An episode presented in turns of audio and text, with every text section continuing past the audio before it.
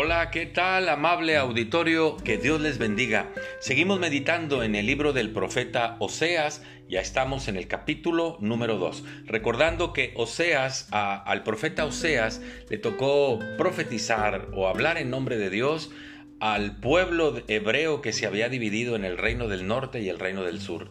El reino del norte era el pueblo de Israel, el reino del sur era el pueblo de Judá y al profeta Oseas le toca dar la profecía o hablar en nombre de Dios a los dos reinos, particularmente al reino de Israel, que se había alejado de Dios, le había sido infiel a Dios, había buscado otros dioses como los ídolos de los Baales, y entonces Dios en ese lenguaje figurado le habla a su pueblo diciéndole como la mujer que le fue infiel, me fuiste infiel cuando yo te había dado todo.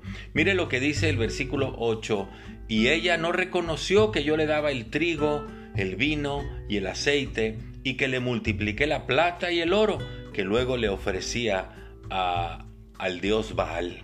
Y dice el 9, por tanto, dijo Dios, yo volveré y tomaré mi trigo, se lo voy a quitar, y voy a tomar mi vino, y quitaré mi lana y mi lino que había dado para cubrir su desnudez, y dice el 10, y ahora descubriré yo su locura delante de los ojos de sus amantes, y nadie le librará de mi mano. En ese lenguaje, en esa figura de lenguaje, como cuando la gente no reconoce a Dios, entonces la gente le es infiel a Dios. Hace algunos años, una mujer me buscó desesperada diciendo que a su marido le habían detectado cáncer de estómago.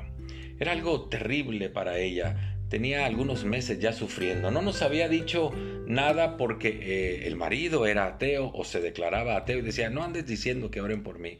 Pero ella nos dice, quiero pedirle que ore, pastor. Y yo no solamente me puse a orar, sino que lo compartimos con la iglesia y toda la iglesia estuvo orando por este hombre ateo. Eh, no pasó mucho tiempo cuando eh, nos da la noticia, había sanado, había salido ya del hospital, lo habían declarado que estaba limpio, que no tenía cáncer y este fue un gozo para la mujer. No habían pasado diez días cuando viene angustiada y me dice, pastor, estoy dolida del corazón porque le dije a mi marido, voy a dar gracias delante de Dios a la iglesia que estuvo orando para decir gracias porque sanaste a mi marido. Y él me dijo, no andes diciendo que Dios me sanó. A mí me sanó la ciencia, el medicamento, el tratamiento que me dieron, pero no digas que fue Dios quien me sanó. Después de esa declaración, Diez días habían pasado cuando el cáncer vino de una manera agresiva y le arrancó la vida, porque no reconoció que Dios le había sanado. Cuidado, no seamos infieles a Dios. Recordemos que las bendiciones que tenemos, la vida, la salud, la casa, el trabajo, lo mucho o poco dinero que tengamos, todo es gracias a Dios.